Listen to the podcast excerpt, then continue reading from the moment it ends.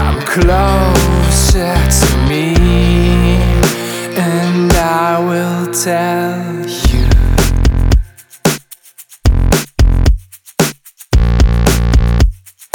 I